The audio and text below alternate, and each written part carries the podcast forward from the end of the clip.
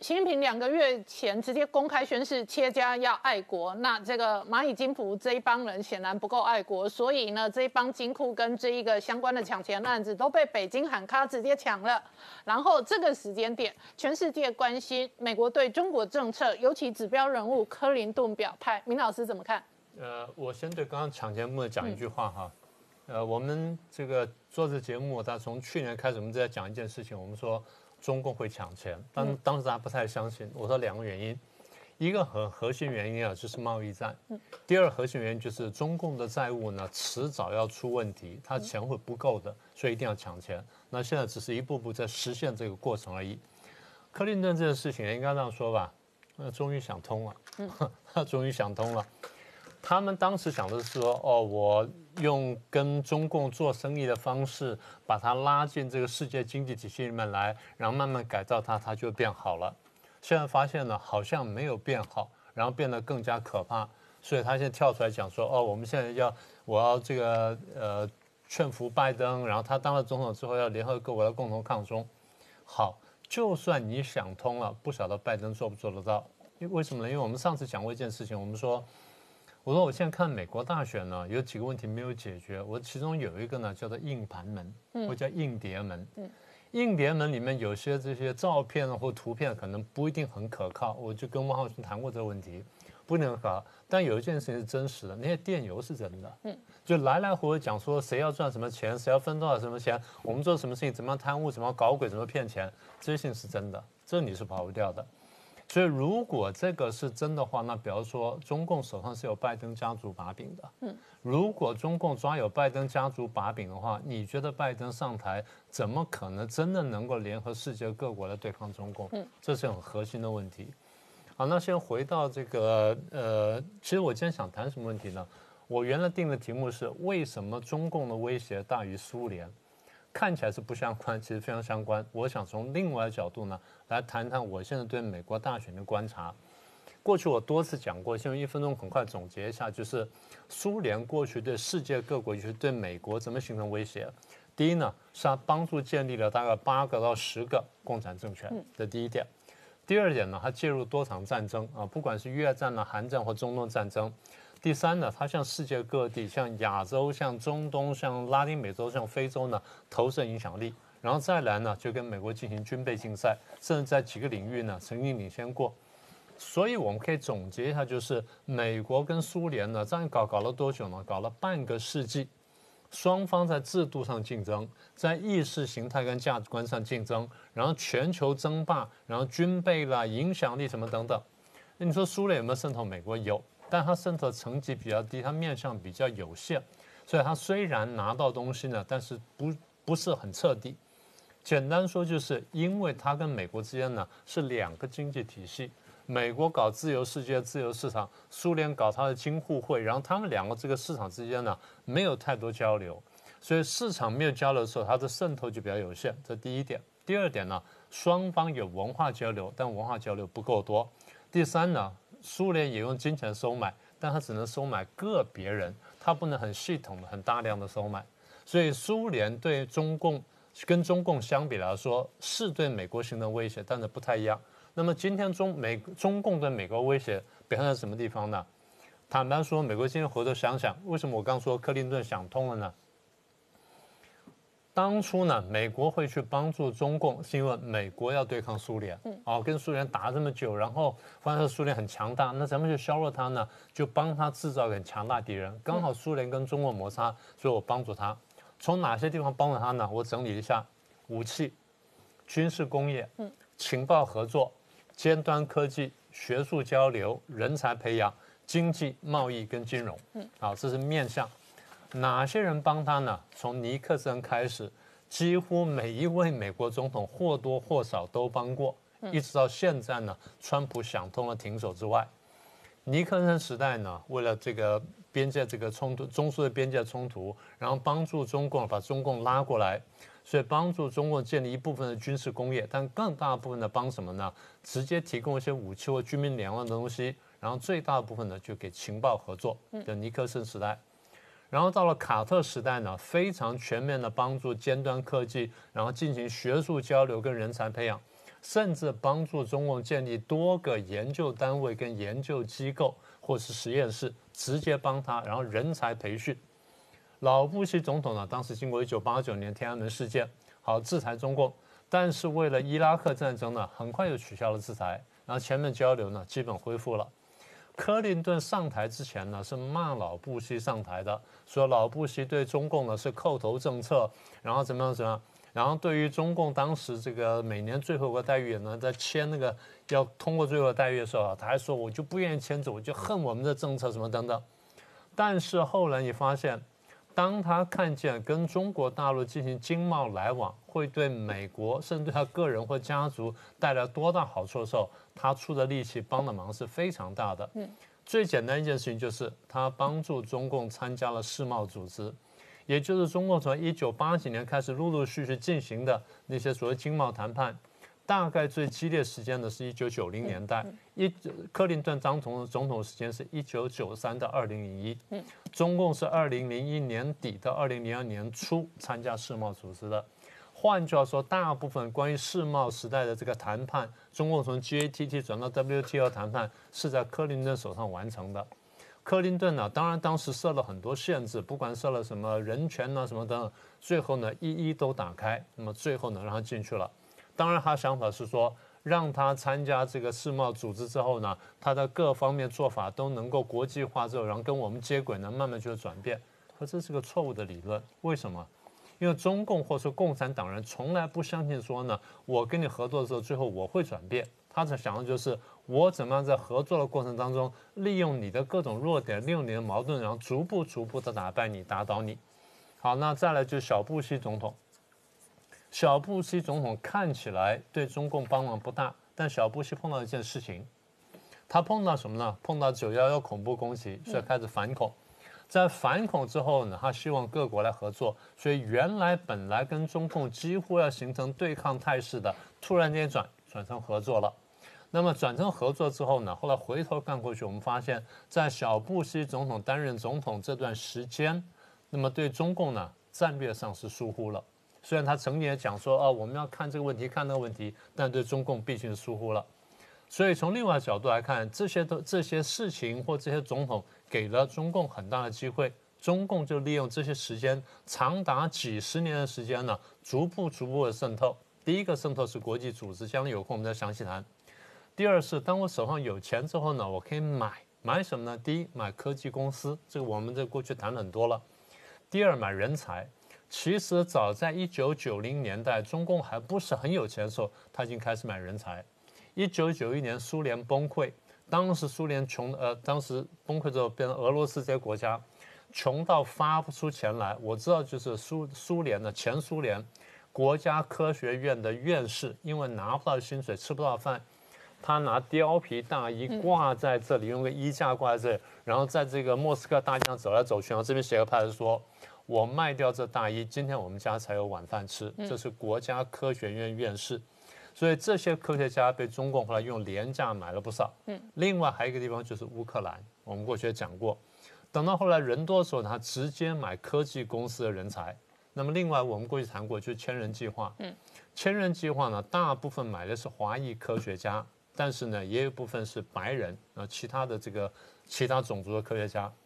那么千人计划其实我们的追本溯源的话，中共在一九四九年刚刚建国的时候就做过这件事情，当时不叫千人计划，当时就是招募人才回流。怎么是招募呢？一个个去私下接触去游说，说我们现在建立一个新中国，希望你回来帮助民族呢建设什么等等。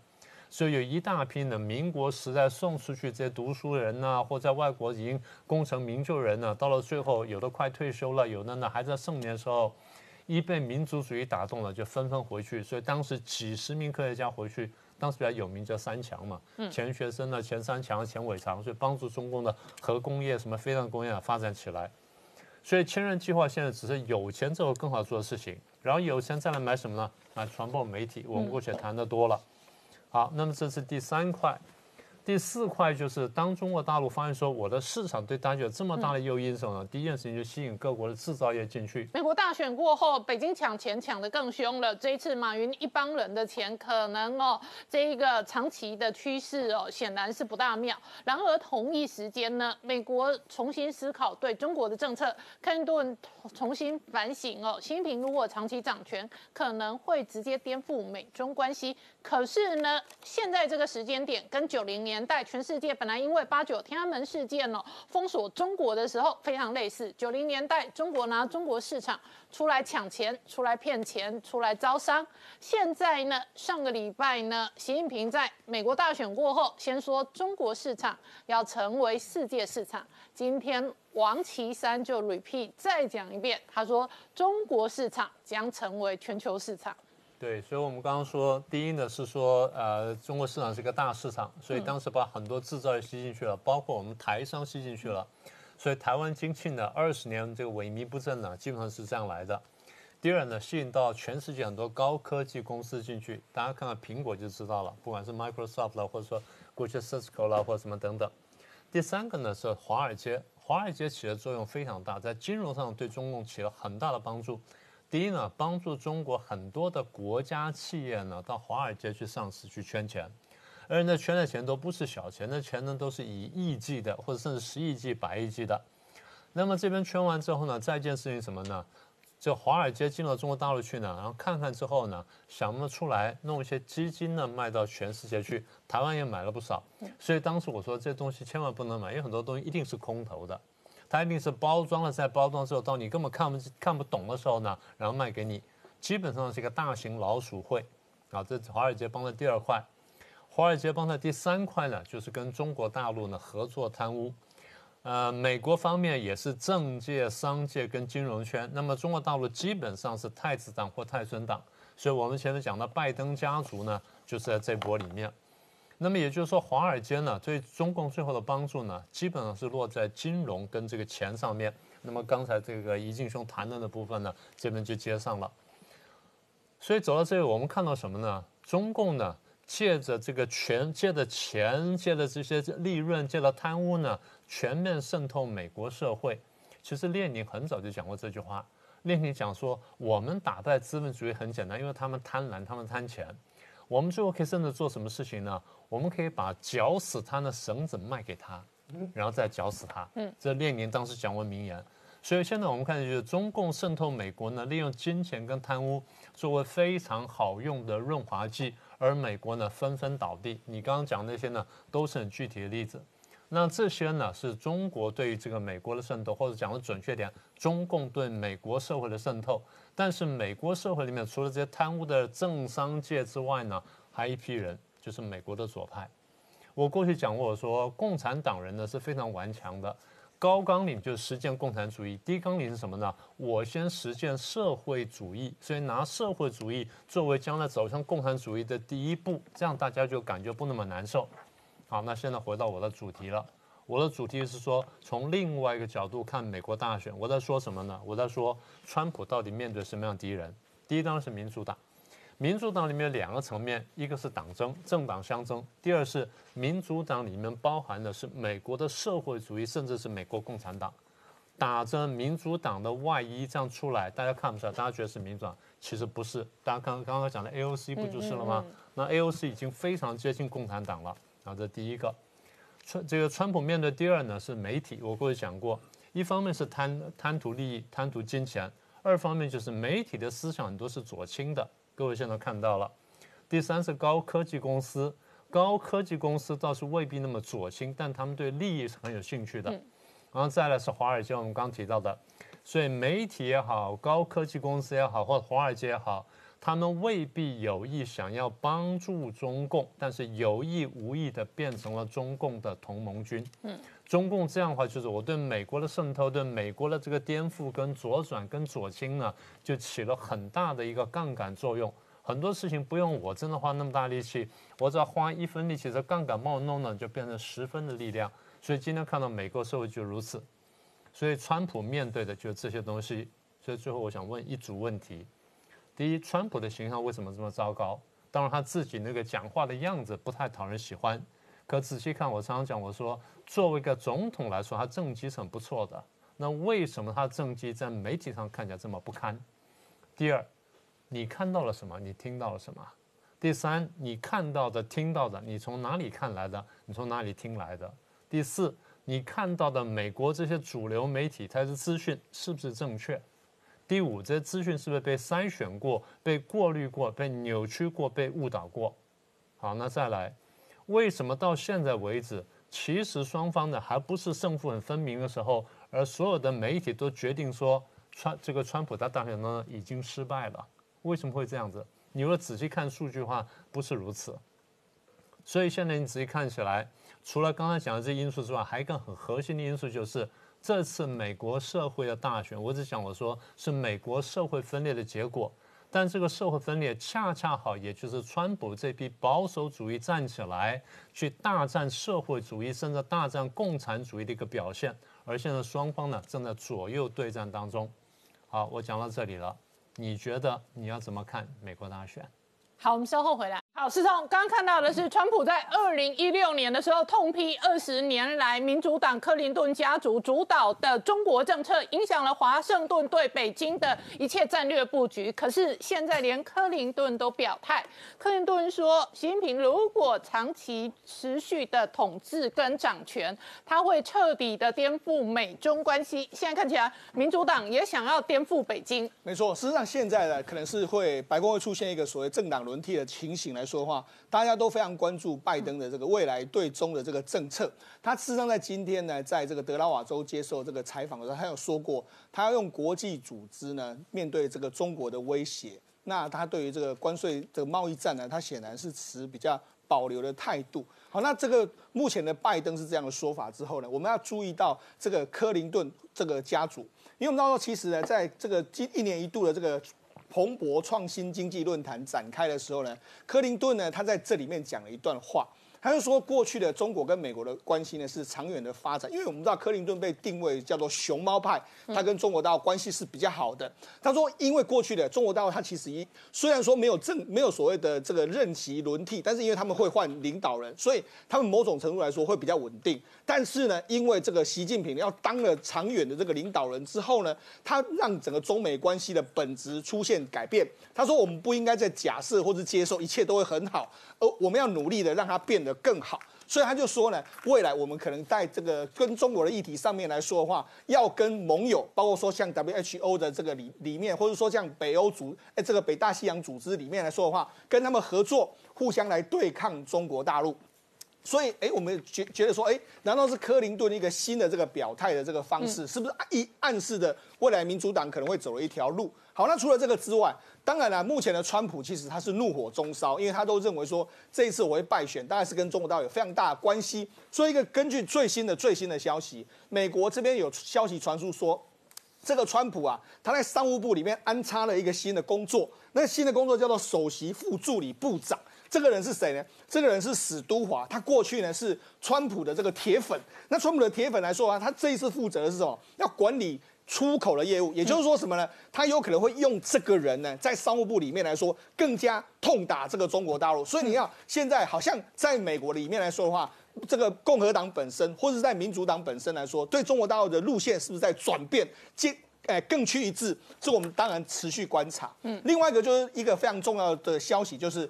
这个疫苗的问题，我们到昨天晚上呢，美国的这个道琼的指数呢，冲到接近这个三万点。那包括说今天早上的台股呢，有再创历史历史的这个新高。那昨天传出的消息是，美国的另外一家，我们知道之前有这个辉瑞跟 B N T 的这个疫苗成功嘛？那这个是新的疫苗，就 Moderna 的这个疫苗。那这个疫苗是根据他们这个第三期的这个中期报告里面的揭露的数字是。目前的成功率是百分之九十五。那他们的这个这个试验方法是，他们找了三万人，三万人是一半打疫苗，那一半打这个安慰剂。那这个打疫苗的人呢，是四个礼拜再回去打一次。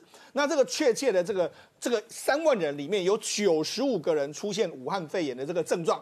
那里面有五个人呢接受过疫苗，也就是另外九十个人是没有疫苗的。那因为根据这样的统计数字来说的话，这个疫苗有百分之九十四点五的这个保护能力。那我们讲它这个保护能力当然比我们之前讲到的这个辉瑞跟 B N T 的要更好嘛。那除了更好之外，因为 B N T 那个是九十趴，那这个是九十五趴，除了更好之外，它的保存方式比较容易。嗯，因为我们知道，其实之前的 B N T 这个疫苗没办法来台湾的时候，我们曾经有提到说，可能是冷链不足，因为 B N T 那那个疫苗要在零下七十度的这个冷链的这个空间里面，而且它只能够保存五天。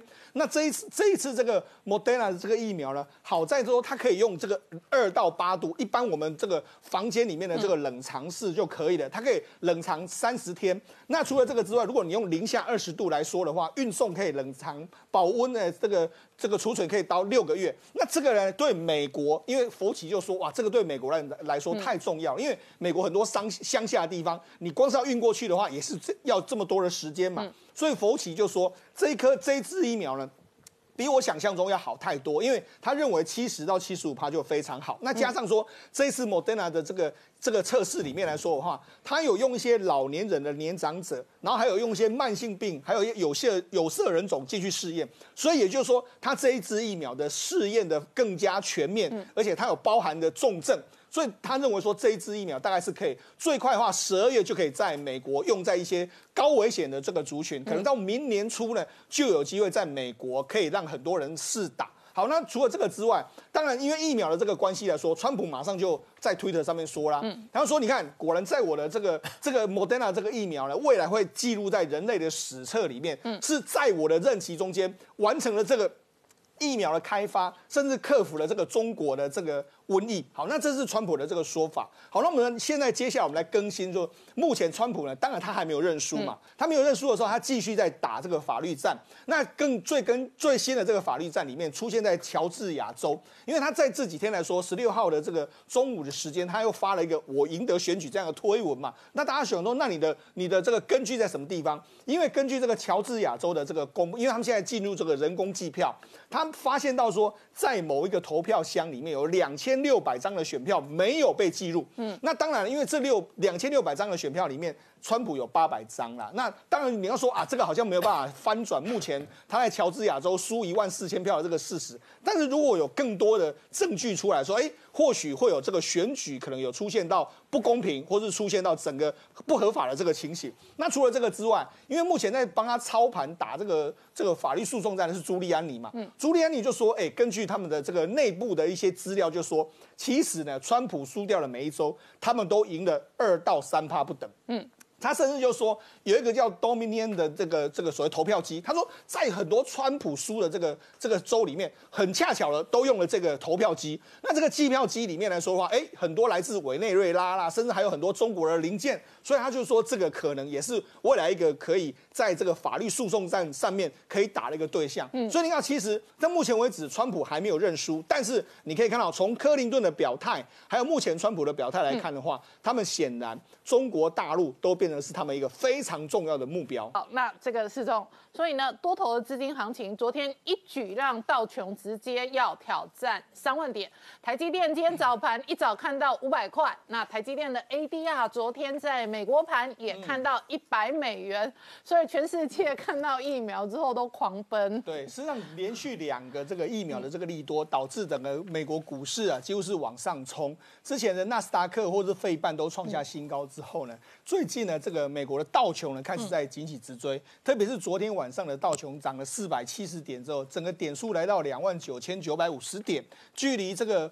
三万点只有五五十点之遥，嗯，那实际上因为美国股市大涨的关系，连带着台湾的这个 ADR，在美国也是狂飙。昨天晚上的这个美那个台积电的 AD 啊，曾经飙过每股一百块美金，嗯，来到一百零一块多。那折合这个市值的话，是大概五百哎五千一两百亿左右的这个美金市值。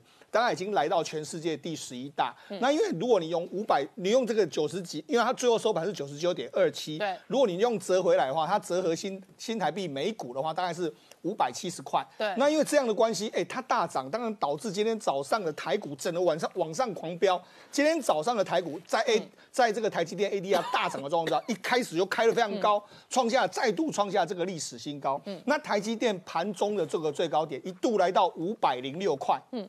也是它的历史新高。那最后收四百八十五点五啦，因为我因为中盘之后出现非常大的这个卖压，因为毕竟它开的太高了，然后因为它自己在涨，因为这几天台湾股市往上涨，其可以说几乎都是台积电一支在涨。对譬如它昨天涨了二十几块之后，它贡献台股就是大概就约莫快要两百点了。那今天呢，如果你扣掉台积电的话，其实今天台股是一个走跌的这个情形。那也因为它这样，为什么台积电在最近呢会狂飙成这个样子？主要有几个原因，一个是美国的 ADR 持续在拉大这个溢价之外，因为现在接下来传出来就是说，现在接获非常多的急单，包括说像苹果、高通、NVIDIA。还有 MTK 就是联发科，还有非常多的集单，所以导致它的五纳米跟七纳米目前都是爆满。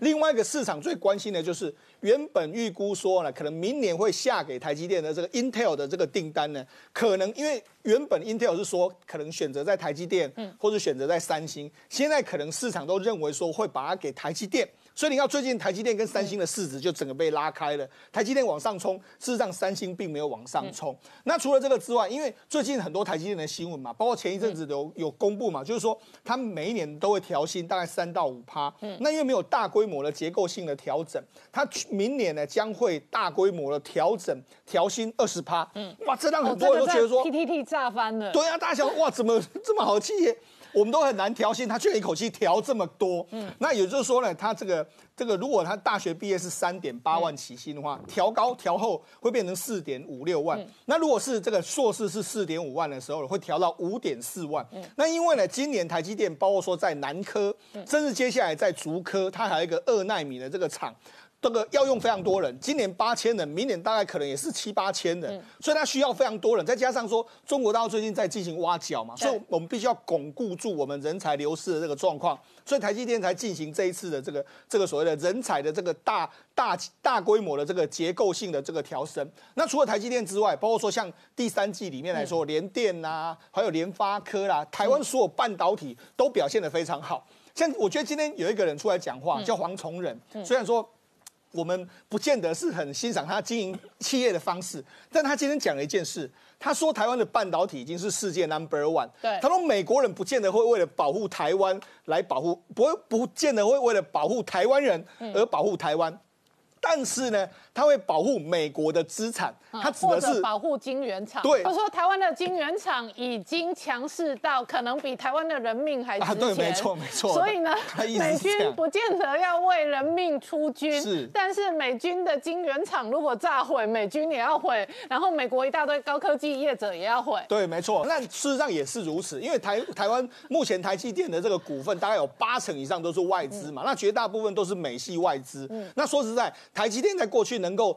演变到今天这个程度，很大一部分是美国的人才，还有美国的技术资源嘛。所以我觉得黄崇仁讲的这个话，哎，就值得我们好好的玩味。就是台湾的半导体产业已经强到各个国家都必须要你的时候，这就是台湾最特别的地方。所以回归到一个点，就是这几天不是很多人在说，哎，全世界这个大家都加入 RCEP 啊，台湾被孤立啊，好像很可怜啊。我必须讲，事实上，如果你需要关税保护才能够存在的产业来说的话，那个在台湾或许不是很好发展的产业。对为什么我讲个，我举一个很简单的例子石。化，对我举一个很简单的例子，我们过去来说的话，我们不跟中国大陆争了非常久了，哎，我们整车可以到中国大陆去啊，我们有到中国大陆去设厂的，你到中国大陆设厂之后，你的竞争力如何？到最后还不是把整个品牌收掉了？好，你说纳智捷，纳智捷，你有中国市场，你也没做出成绩呀、对啊，所以我才说嘛中国，市场并不是台湾政府害你没做出成绩的。是没错。那另外一个就是留在台湾的塑塑化、纺织跟钢铁，我跟大家报告，留在台湾的塑化、纺织、钢铁。